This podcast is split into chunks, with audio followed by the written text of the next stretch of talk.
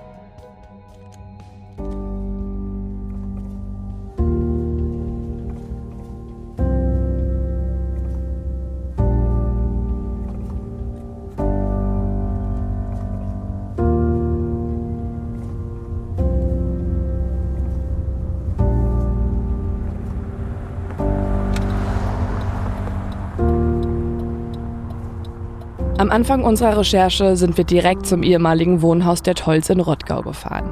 Wir hatten gehofft, auf ehemalige Nachbarn zu treffen, doch ohne Erfolg. Niemand hatte mit uns sprechen wollen. Also haben wir eine ehemalige Nachbarin der Tolls direkt kontaktiert. Wir haben ihr mehrmals auf den Anrufbeantworter gesprochen und schließlich meldet sie sich bei uns. Sie ist bereit, mit uns zu sprechen, allerdings nur anonym.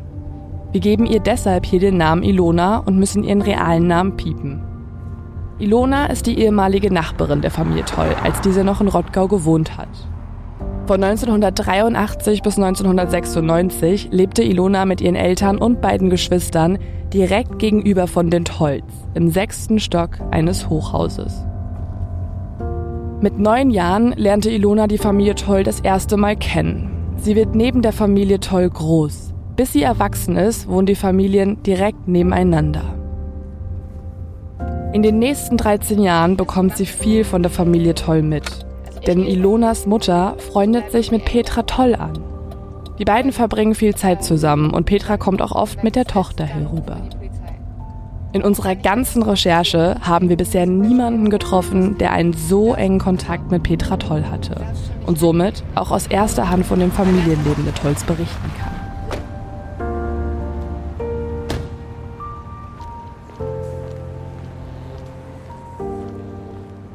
Okay, Logbucheintrag. Ähm, wir sind jetzt gerade vorm Haus von gekommen. Leo, was erwartest du dir denn so vom Gespräch? Ja, ich glaube, wir haben jetzt endlich mal die Chance, mit jemandem zu sprechen, der uns was über Petra sagen kann. Also wir haben schon so viel in dieser Reportage oder in unserer Recherche über Klaus Toll erfahren, aber noch nie irgendwas über Petra Toll. Ja, ich glaube, wir müssen hier noch rüber. Ähm, Ja, ich finde es auch ganz spannend. Sie ist ja die direkte Nachbarin von äh, den Tolls gewesen.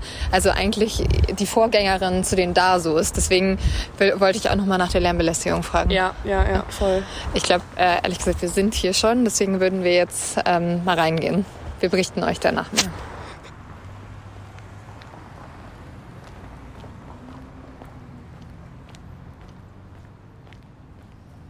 Ilona wohnt mittlerweile mit ihrem Mann zusammen in einer anderen Wohnung in Rottgau. Es ist bereits abends, sie sitzt auf einem großen Sofa und ein blaues Licht aus einer Vitrine erhellt das Wohnzimmer. Im Schatten sieht man die Andeutung eines Wandtattoos. Daneben hängen viele Fotos von Ilonas Hochzeit. In der Wohnung riecht es nach dem kalten, abgestandenen Rauch vieler Zigaretten. Ilona erzählt uns, dass sie auch nach all den Jahren noch viele Erinnerungen an die Familie Toll hat. Wir sind damals umgezogen in ein Hochhaus und ähm, in Eingang wohnen vier Leute und wir waren die Vorletzten und die Tolls waren die Letzten.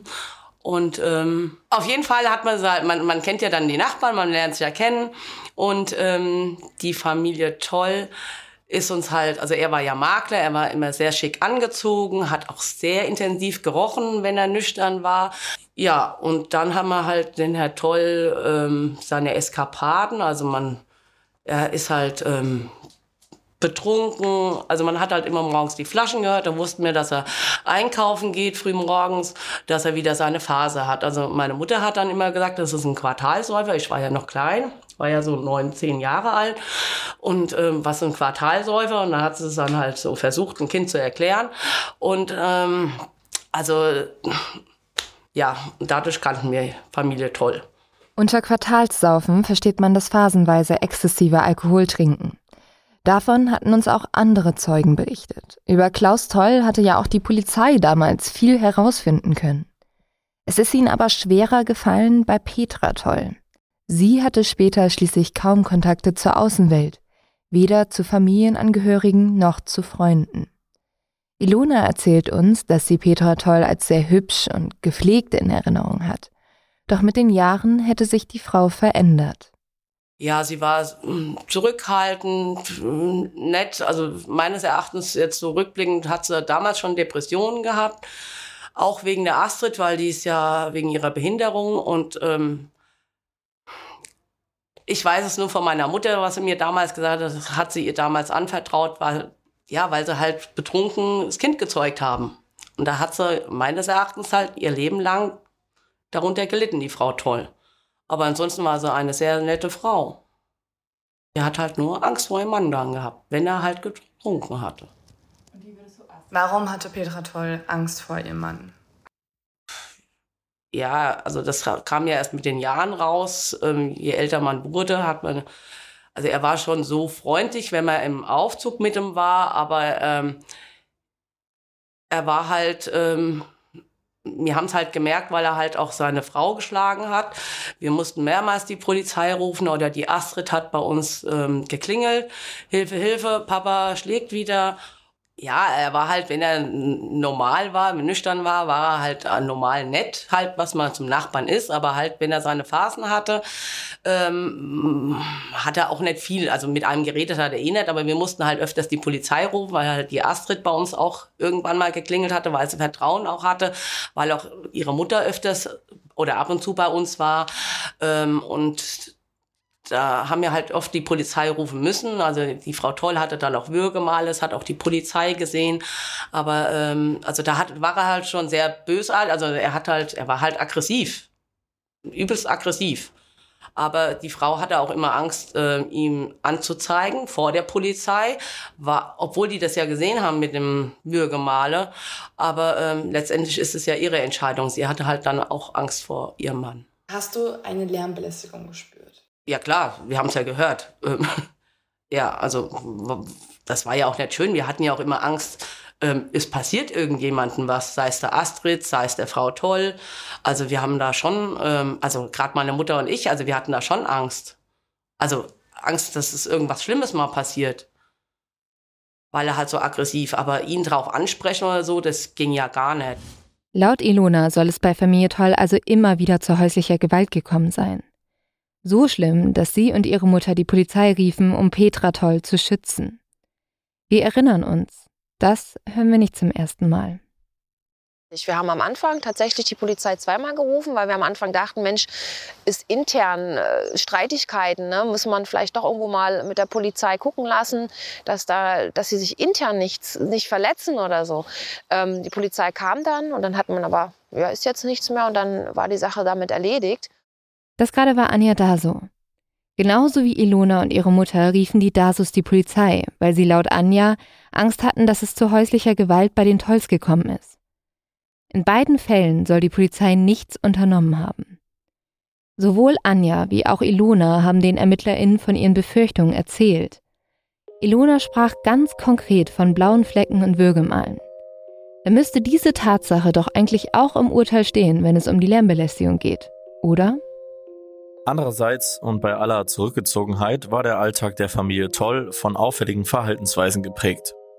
Es gab nicht nur eigentümliche Anwandlungen des zunehmend kauzigen und eigenbrötlerisch veranlagten Klaus Toll, insbesondere aber waren es Petra und Astrid Toll, die mit ihren psychischen Problemen nicht nur das innerfamiliäre Zusammenleben, sondern immer wieder und immer häufiger auch die unmittelbaren Nachbarn beschäftigten.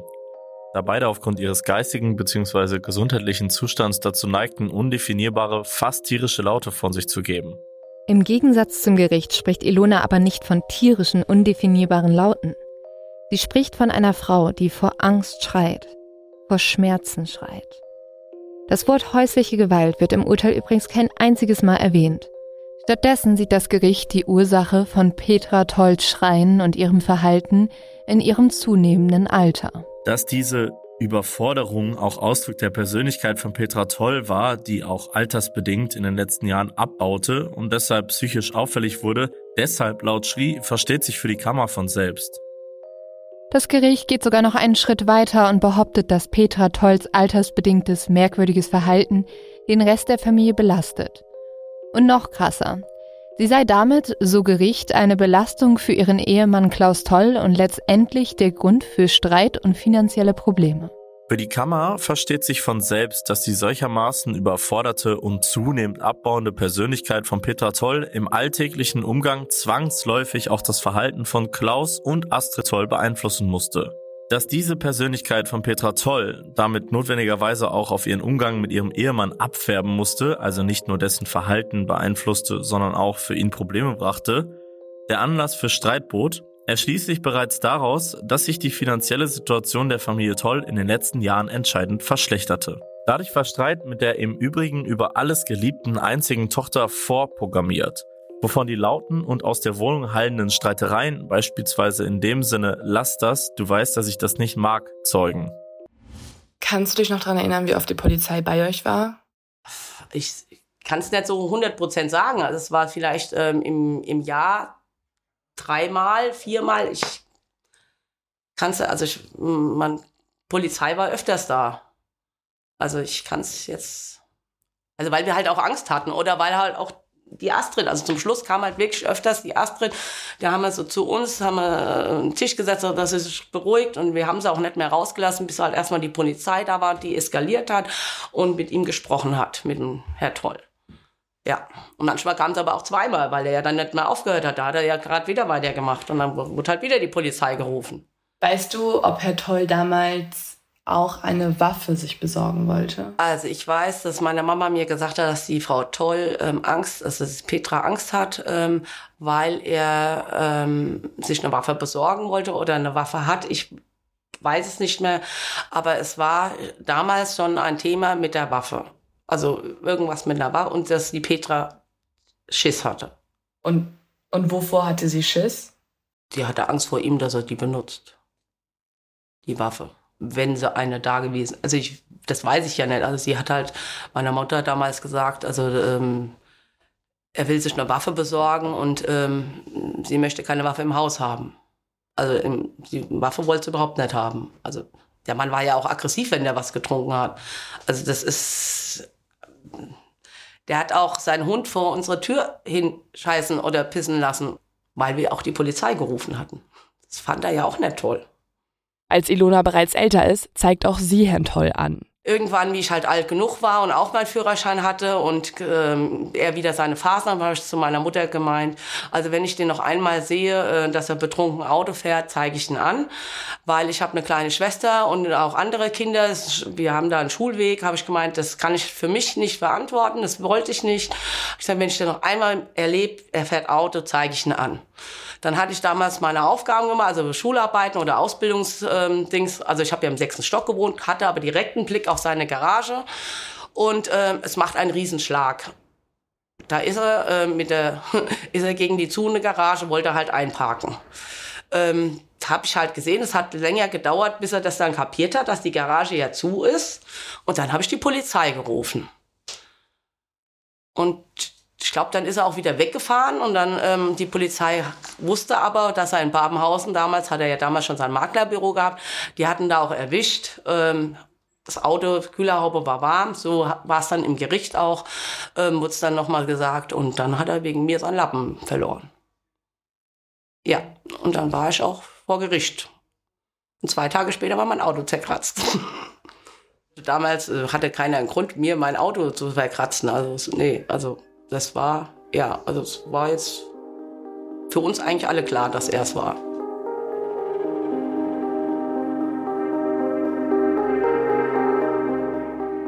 Wir verabschieden uns von Ilona und gehen bedrückt zurück zum Auto.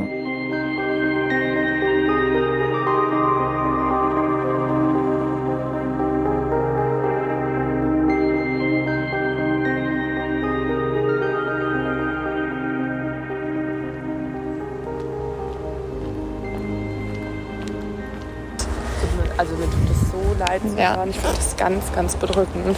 Aber ich bin auch, also ich kann nicht fassen, dass die Polizei da so oft war. Und nicht nur sie gerade hat die Polizei gerufen, auch ja die DASOs. Und trotzdem haben wir in den Akten nichts von Polizeiberichten gelesen vor dem Mord. Also da war nie was drin. Na, da wurde gesprochen Gewalt. von irgendwie tierischen Lauten, wo man sich jetzt nach diesen Aussagen wirklich fragt, waren das wirklich tierische Laute oder war es halt einfach jemand, der wirklich vor Schmerzen geschrien haben soll? Also Und wenn, wenn sie Würgemale am Hals hatte und die Polizei es gesehen hat, ist es unterlassene Hilfeleistung. ja, Also das, da war anscheinend eine Frau mehrfach in Lebensgefahr. also laut. Ja, es ist es ist ganz schrecklich, es ist mega bedrückend. Ich mir tut's mir tut's richtig leid. Also ich weiß, Klaus Toll ist auch ein Opfer in diesem Fall, aber das, was wir gerade gehört haben, war einfach nur schrecklich. also ich, ja, ich bin, ich bin irgendwie aufgewühlt.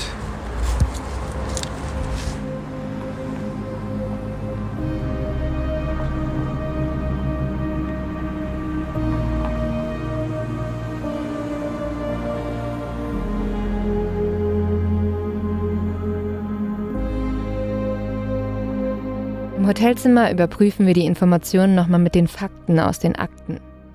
Gab es im Obduktionsbericht eventuell Hinweise auf die häusliche Gewalt? Aus der Akteneinsicht konnten wir Folgendes entnehmen. Bei der Obduktion von Petra Toll konnten zwar bläulich-gelbliche Verfärbungen festgestellt werden, auf diese wurde aber nicht weiter eingegangen, wahrscheinlich weil sie auch von den Schüssen der Tat stammen könnten. Würgemale waren nicht ersichtlich. In den Akten finden wir aber auch weitere Zeugen, welche berichten, dass Klaus Toll seine Frau geschlagen haben soll. So zum Beispiel eine weitere Nachbarin aus dem Hochhaus in Rottgau. Diese sagte der Polizei damals Folgendes. Da Herr Toll wusste, dass ich Krankenschwester in der Psychiatrie war, kam er auch gelegentlich in den Phasen seines übermäßigen Alkoholkonsums zu mir und bat mich in seine Wohnung. Hierbei wollte er mir zeigen, dass die Aggressionen und Handgreiflichkeiten nicht nur von ihm ausgehen würden. Hierbei fand ich Frau Toll dann meist in einem ängstlichen und verzweifelten Zustand vor. Sie sagte mir auch, dass sie es nicht mehr aushalte und nicht mehr leben wolle.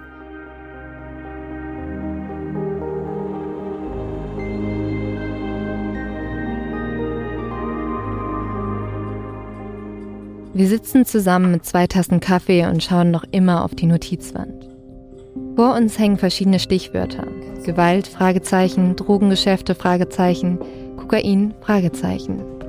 In unserer erneuten Recherche haben wir mit vielen Zeugen gesprochen. Henrik, Rudolf, Ilona, die Menschen aus der Notiz, Eva, Brutus, Tom und das Ehepaar Soda. und wir haben viele neue Informationen erhalten. Das Problem ist nur, alles passt noch nicht so richtig zusammen. Es scheint, als würde ein Puzzlestück fehlen. Doch egal, wie sehr wir uns den Kopf zerbrechen, wir kommen nicht drauf. Also hängen wir die Notizwand ab und packen die Koffer.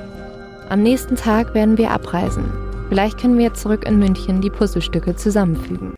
Doch bevor wir zurückfahren, sind wir am Abend nochmal mit Herrn Blickern verabredet. Herr Blickern hat mit uns schon in der ersten Podcast-Staffel gesprochen. Also überwiegend habe ich mit dem Herrn Toll zu tun gehabt, weil er äh, äh, als Immobilienmakler in Babenhausen ja so aktiv war, dass er eine Internetseite betreuen wollte und die habe ich dann dementsprechend auch äh, so für ihn umgesetzt. Und wir haben uns äh, eins bis dreimal pro Monat äh, getroffen, um neue Objekte äh, ins Internet dann dementsprechend reinzustellen auf alle Plattformen, die zur Verfügung standen. Mhm. Für unsere Fernsehdokumentation, die wir zu diesem Zeitpunkt drehen, haben wir ein kleines Filmteam dabei und gehen alle Themen nochmal durch. Herr Blickern zeigt uns die Immobilien und erklärt uns ein bisschen, was er damals gemacht hat. Herr Blickern empfängt uns herzlich mit Kaffee und kleinen Snacks. Er hat bereits eine Excel-Tabelle offen, in die alle Immobilien eingetragen sind und diese ist mit einem Beamer verbunden. Herr Blickern erzählt uns, dass Herr Toll sehr paranoid war und jeden Tag ein Virenprogramm über seine Netzwerke hat laufen lassen, damit er nicht ausgespäht oder abgehört wird. Und er erzählt, dass er ebenfalls von Herrn Toll gefragt wurde, ob er ihm eine Waffe besorgen könnte. Im ganzen Gespräch kommt Herr Blickern aber immer wieder auf eine bestimmte Sache zurück.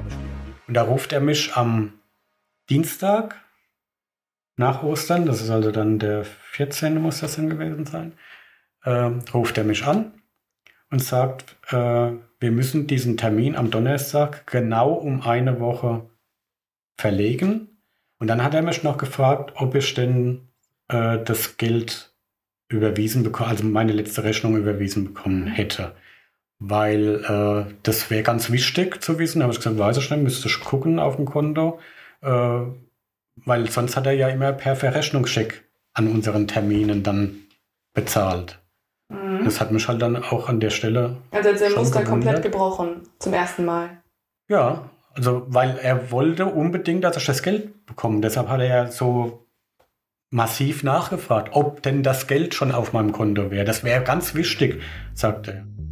Als wir vor circa einem Jahr mit Herrn Blickern gesprochen haben, haben wir etwas übersehen. Etwas Wichtiges. In diesem Gespräch kommt er immer wieder darauf zurück. Und wir merken erst jetzt, er hat damals etwas ganz anderes gemeint. Noch einmal kurz, damit ich es verstanden habe. Ähm, er wollte auf jeden Fall per Banküberweisung das Geld zahlen. Mhm.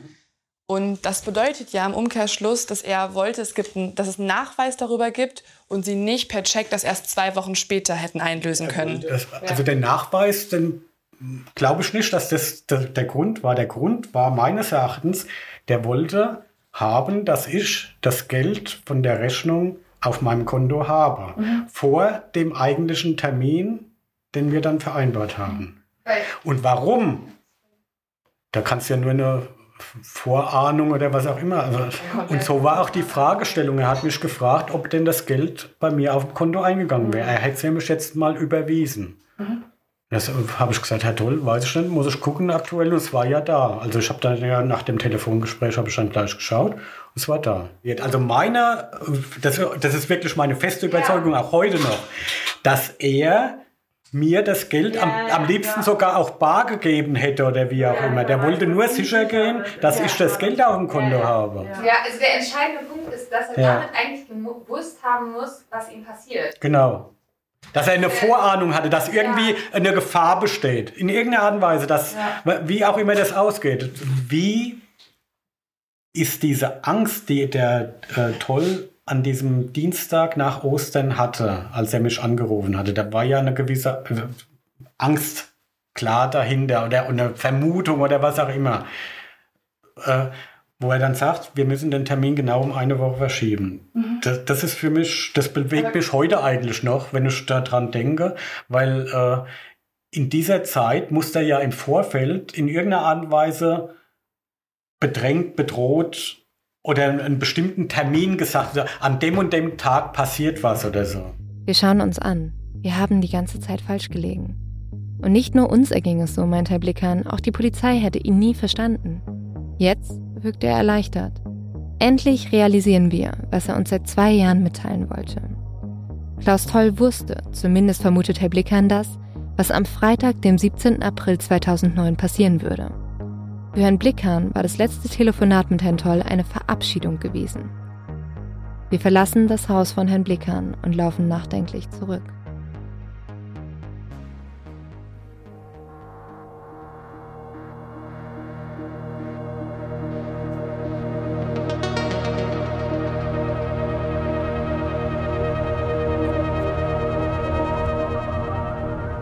Wir machen uns auf den Rückweg und kommen vier Stunden später wieder zu Hause an. Nachdem wir den Schlaf der letzten Wochen nachgeholt haben, sitzen wir am nächsten Tag zu Hause am Küchentisch. Wir versuchen die Informationen zu sammeln, die wir in den letzten Wochen erhalten haben. Was bedeuten sie in Bezug auf neue Spuren? Lassen sich aus ihnen alternative Tätertheorien ableiten? Die Aussage von Herrn Blickhahn wird zum Ausgangspunkt. Sie schreiben wir auf einen Notizzettel und legen diesen ganz nach oben. Klaus Toll soll eine Vorahnung gehabt haben. Oder in Herrn Blickhans Worten, Herr Toll muss gewusst haben, was passiert. Unter den Zettel legen wir mögliche Erklärungen für diese Aussage. Hier steht jetzt, Klaus Toll fragt mehrere Menschen nach einer Waffe. Es soll zu häuslicher Gewalt innerhalb der Familie Toll gekommen sein. Klaus Toll wurde durch eine anonyme Notiz mit einem Drogendeal oder illegalen Geschäften in Verbindung gebracht. Und Klaus Toll soll den Rocker Tom nach einem Auftragsmord gefragt haben. Wenn Andreas Daso der Täter gewesen ist, deuten diese Informationen darauf hin, dass der Konflikt zwischen ihm und Herrn Toll weit größer war als nur Missmut über eine Lärmbelästigung. Und was wäre, wenn Andreas Daso nicht der Täter im Doppelmord von Babenhausen war? Was könnte dann passiert sein? Theorie Nummer 1. Der beauftragte Mord als assistierter Suizid. In der Familie Toll soll es Konflikte und Gewalt gegeben haben. Und zwar so schlimm, dass sich Frau Toll, zumindest laut Ilona, vor ihrem Mann gefürchtet hat. Klaus Toll hat in den Jahren vor dem Mord viel Geld verloren, auch das Erbe seiner Tochter.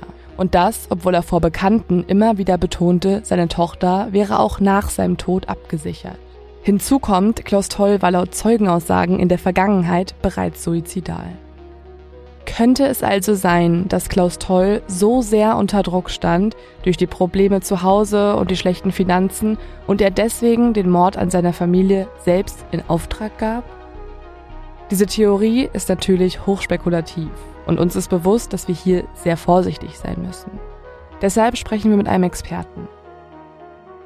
Professor Dr. Eberhard Deisenhammer ist stellvertretender Leiter der Universitätsklinik für Psychiatrie in Innsbruck und betreut Menschen mit Suizidgedanken oder welche einen Suizidversuch überlebt haben. Also erweiterter Suizid ist ein sehr umstrittener Begriff äh, in der suizidologischen Gemeinschaft sozusagen, weil es grundsätzlich in die Kategorie Homizid-Suizid fällt. Das sind also all jene Handlungen, die zuerst eine Fremdtötung und dann eine Selbsttötung nach sich. Aber grundsätzlich würde man unter einem erweiterten Suizid, so wie manche verstehen und definieren, eine Fremdtötungshandlung verstehen, wo der die Tötende glaubt, dem anderen etwas Gutes zu tun, also gemeinsam mit dem in ein besseres Jenseits zu gehen, mit dem anschließenden Suizid. Ähm, und das finden wir, oder solche Tötungshandlungen finden wir tatsächlich öfters bei psychotischen Personen, depressiv-psychotischen Personen, die subjektiv das Leben hier, in, in uns, also im, im, im Hier, ähm, als so belastend, so bedrohlich, so unerträglich finden, dass sie glauben, dass das Leben im Jenseits oder zumindest nicht dieses Leben für sich und eine typischerweise geliebte Person oder mehrere geliebte Personen wie Kinder oder Partner besser sei. Haben Sie schon mal erlebt, dass jemand den erweiterten Suizid in Auftrag gibt, also jemand anderen die Tat durchführen lässt? Bin ich nie damit konfrontiert worden, stelle ich mir auch. Also grundsätzlich gibt es im Leben natürlich nichts, was es nicht gibt, aber das stelle ich mir als sehr, sehr, sehr ungewöhnlich vor. Und da müsste noch eine weitere Person dann in das Ganze mit einbezogen sein und, und, und wissen, was sie tut mit dieser Tötung. Gibt man seinen eigenen Tod in Auftrag, bezeichnet man dies in der Kriminologie als assistierter Suizid oder Tötung auf Verlangen. Die Ursachen für einen solchen Auftrag sind oft Depression und eine damit verbundene Ausweglosigkeit und Verzweiflung. Im Jahr 2021 wurden von der Polizei insgesamt 20 Fälle von Tötung auf Verlangen gemäß Paragraf 216 Strafgesetzbuch registriert, darunter sechs Versuche. Ungewöhnlich wäre bei der Familie Toll allerdings die Art der Tötung. Das stellte damals auch das Kriminalistische Institut des Bundeskriminalamts fest. Diese fertigten für die ErmittlerInnen eine Fallanalyse an. Dort schließen sie eine Tötung auf Verlangen unter anderem aus folgendem Grund aus. Der Übergang vom Leben in den Tod ist ein Vorgang, der bei allen Menschen mit Angst besetzt ist. Es ist nicht vorstellbar, dass dafür eine Tötungsart benutzt wird, die mit einem lauten Knall einhergeht, einem Faktor, der Angstzustände eher befördert als besänftigt. Kommen wir jetzt zur Theorie Nummer zwei. Klaus Toll hat sich mit den falschen Leuten angelegt. Klaus Tolls Finanzen sind nur schwer nachvollziehbar. In Akten ist auch zu lesen, dass einige Bekannte vermuten, dass der Immobilienmakler Geldwäsche betrieben hat. Eine anonyme Notiz deutet an, dass er mit Drogengeschäften zu tun hatte. Und mehrere Zeugen berichten, dass sich Herr Toll eine Waffe besorgen wollte. Laut dem Zeugen Tom ging diese Bedrohung sogar so weit, dass Herr Toll bereit war, um diese zu beseitigen, einen Auftragsmörder anzuheuern. Später meldet sich noch ein weiterer Zeuge bei uns. Nennen wir ihn hier Herrn B. Herr B. ist Autoverkäufer in Babenhausen und verkaufte Herrn Toll Anfang der 90er Jahre ein Audi. Um den Vertrag abzuwickeln, trifft er sich mit Herrn Toll in seinem Büro. Er hatte einen, einen teuren Audi gekauft oder bestellt, ohne Klimaanlage. Mhm. Und das war ja nun vollkommen un, ja, das war ja unglaublich, dass man sowas macht. Und da habe ich ihn gefragt, ja, wieso und weshalb? Und da sagte er, ja, ich habe lange im, äh, im Nahen Osten gelebt, ich bin Hitze gewöhnt, ich brauche kein, äh, ich brauche die Klimaanlage nicht. Und so kamen wir dann drauf und ich habe ihn gefragt, was er gemacht hat. Ja, er wäre zur See gefahren und hätte damals im Nahen Osten, ich meine, das bin ich mir aber nicht mehr hundertprozentig sicher. Ich meine, es wäre Saudi-Arabien oder so gewesen. Auf jeden Fall hat er dort seinen Angaben nach sehr viele Geschäfte gemacht und sehr viel Geld verdient. Hat er gesagt, was für Geschäfte? Nein. Nein, ich habe das auf Immobilien bezogen, ja, und ähm, aber da wollte er nicht mit raus. Also das hat er mir jetzt nicht gesagt, was. Mhm. Und äh, er war aber sich nicht mehr sicher und das wäre wär furchtbar stressig gewesen. Und er, äh, er wollte, äh, wollte auch ein bisschen Abstand haben und seine Ruhe haben. Und deswegen ist er nach Babenhausen, wieso jetzt ausgerechnet Babenhausen, weiß ich nicht, äh, gekommen, um sein Immobilienbüro zu eröffnen. Mhm. Und in dem Zusammenhang hat er mir also auch erzählt, dass er sehr viel Geld verdient hat und dass seine Tochter, die ja behindert ist, ähm, äh, ab, dass er die abgesichert hat. Also ist egal, auch wenn ihm was passiert oder seiner, äh, seiner Familie, seiner Frau, dann wäre die Tochter finanziell komplett abgesichert.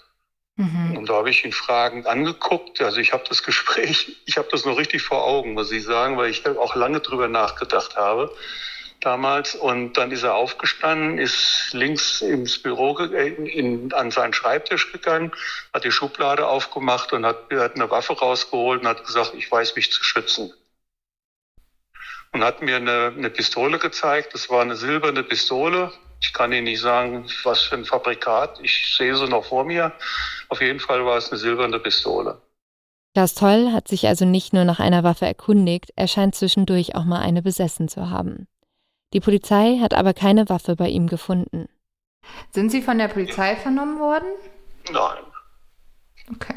Nein, wusste ja keiner oder kennt ja keiner irgendwo die Zusammenhänge oder ich meine, äh, wenn Sie ein Geschäft haben, haben Sie Hunderte oder Tausende von Kunden. Herr B. hat damals allerdings auch schon nicht mehr in Babenhausen gewohnt und als Autohändler viele Kunden gehabt. Deshalb hat ihn die Polizei wahrscheinlich nicht gefunden. Herr B. hat allerdings versucht, sich an verschiedenen Stellen zu melden und seine Aussage zu Protokoll zu geben. Aber niemand hat sich bei ihm zurückgemeldet. Deuten all diese Informationen darauf hin, dass sich Klaus Toll mit dem falschen Menschen angelegt hat? und er und seine Familie deswegen sterben mussten? Diese Frage ist ebenfalls nicht leicht zu beantworten. ExpertInnen, mit denen wir sprechen, erklären uns, dass der Mord fürs Rockermilieu eher ungewöhnlich ist. Die bringen normalerweise nicht die ganze Familie mit um. Oder es gibt zumindest eine Steigerung der Gewalt. Obwohl an diesem Punkt erinnern wir uns an eine Aussage von Herrn Blickern. Ja gut, einmal Wann das war, weiß ich auch nicht mehr genau. Da hat er sich irgendwo morgens oder wann hat er sich einen Zahn ausgebissen vorne oder so. Und äh, oder irgendwie, äh, zumindest hat er eine Zahnlücke vorne dran gehabt und hat irgendwie gemeint, äh, äh sieht so aus, als wenn ich eine drauf bekommen hätte oder so, so nach dem Motto. Ne? Und da hat er wirklich eine Zahnlücke gehabt und hat er dann so, und hat er dann mit, mit Kaugummi hat er versucht, den Zahn dann wieder festzumachen. Und das war ihm schon peinlich. Ne? Also, und da hat er sich halt ein paar Mal dafür entschuldigt und dann hat er das ja auch wieder, äh, äh, da war das ja wieder okay. Also das war einfach, wie der Zahn jetzt tatsächlich rausgekommen ist, das weiß ich natürlich nicht. War das eine erste Vorwarnung oder nur ein Unfall? Wir können hier nur spekulieren. Wir beschließen, erstmal weiterzumachen. Wir schreiben mit Eva und anderen Kontaktpersonen, gehen alle Hinweise nochmal durch, sprechen mit der Familie Daso zum anstehenden Zivilprozess und hoffen weiterhin auf eine Nachricht aus dem Bekanntenkreis der Tochter der Tolls. Und dann endlich. Nachdem wir monatelang alles versucht haben, meldet sich jemand. Und diese Person bewegt sich im direkten Umfeld der überlebenden Tochter der Familie Toll.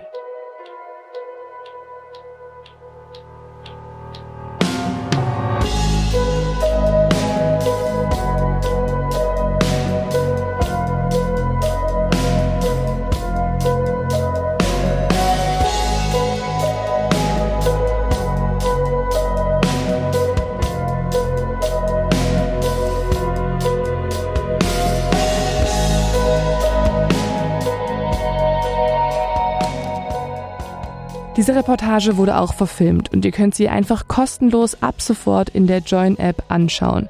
Dort heißt der Film Unschuldig im Gefängnis, der Fall Andreas Daso. Eine Produktion von Of X Productions. Redaktion Lynn Schütze, Leonie Bartsch, Anne Klaes. Produktion Alexander Chusanas. Mit Musik von Lorenz Schütze.